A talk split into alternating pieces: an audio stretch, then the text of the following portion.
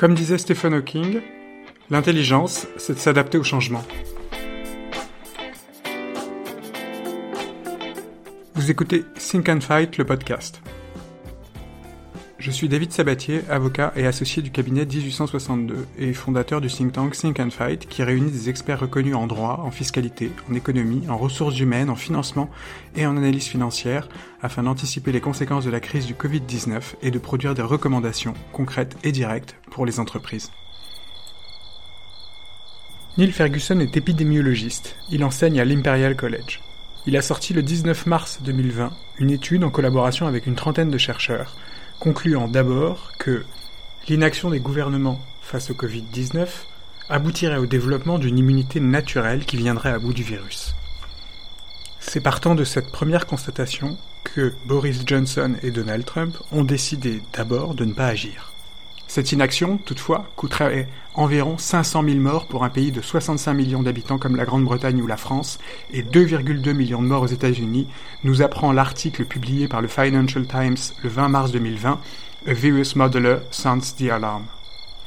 Dans son étude de l'Imperial College, le collectif de 31 chercheurs internationaux conclut qu'un confinement de 5 mois aboutirait à un résultat équivalent.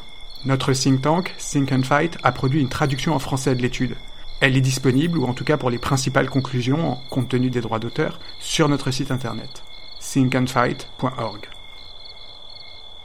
Pour Neil Ferguson, la distanciation sociale appliquée à l'ensemble de la population aurait l'impact le plus important et en combinaison avec d'autres interventions, notamment l'isolement des cas à domicile et la fermeture des écoles et des universités, elle a le potentiel de supprimer la transmission en dessous du seuil de R égale 1, c'est-à-dire une personne contamine une personne, requis pour réduire rapidement l'incidence des cas. Une politique minimale pour une suppression efficace serait donc la distanciation sociale à l'échelle de la population, combinée à l'isolement des cas dans les foyers et à la fermeture des écoles et des universités. Pour éviter un rebond de la transmission, ces politiques devront être maintenues jusqu'à ce que des stocks importants de vaccins soient disponibles pour immuniser la population, ce qui pourrait être le cas dans 18 mois ou plus. Deux incertitudes ou deux biais doivent être mis en évidence, l'un très négatif, l'autre plutôt positif.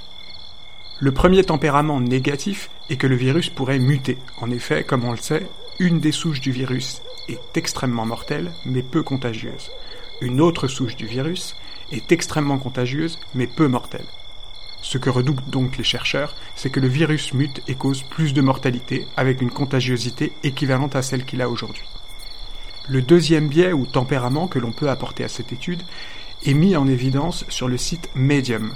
Il résulte d'une étude publiée par le docteur Carl Junot intitulée The Hammer and the Dance, le marteau et la danse. Le lien pour consulter cette étude est disponible sur notre site internet en première page thinkandfight.org. Selon lui, le biais de l'étude de Ferguson serait l'impact des débuts de traitement, et notamment la chloroquine ou des traitements liés au HIV, et les tests et systèmes de protection, notamment les masques disponibles, qui pourraient ralentir dans les prochains mois la propagation de l'épidémie. Ainsi, en l'état actuel des connaissances, il semblerait qu'un confinement de 12 mois, alterné sur une période de 18 mois, soit nécessaire pour endiguer l'épidémie. Toutefois, cette hypothèse devra être confirmée à l'appui de deux éléments. D'une part, est-ce que le virus va muter?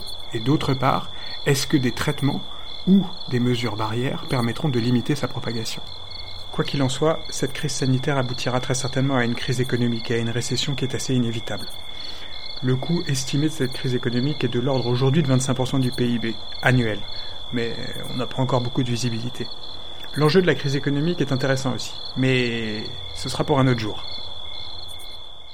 Cet épisode a été produit et réalisé par 1862 avocats pour le compte du think tank Think and Fight.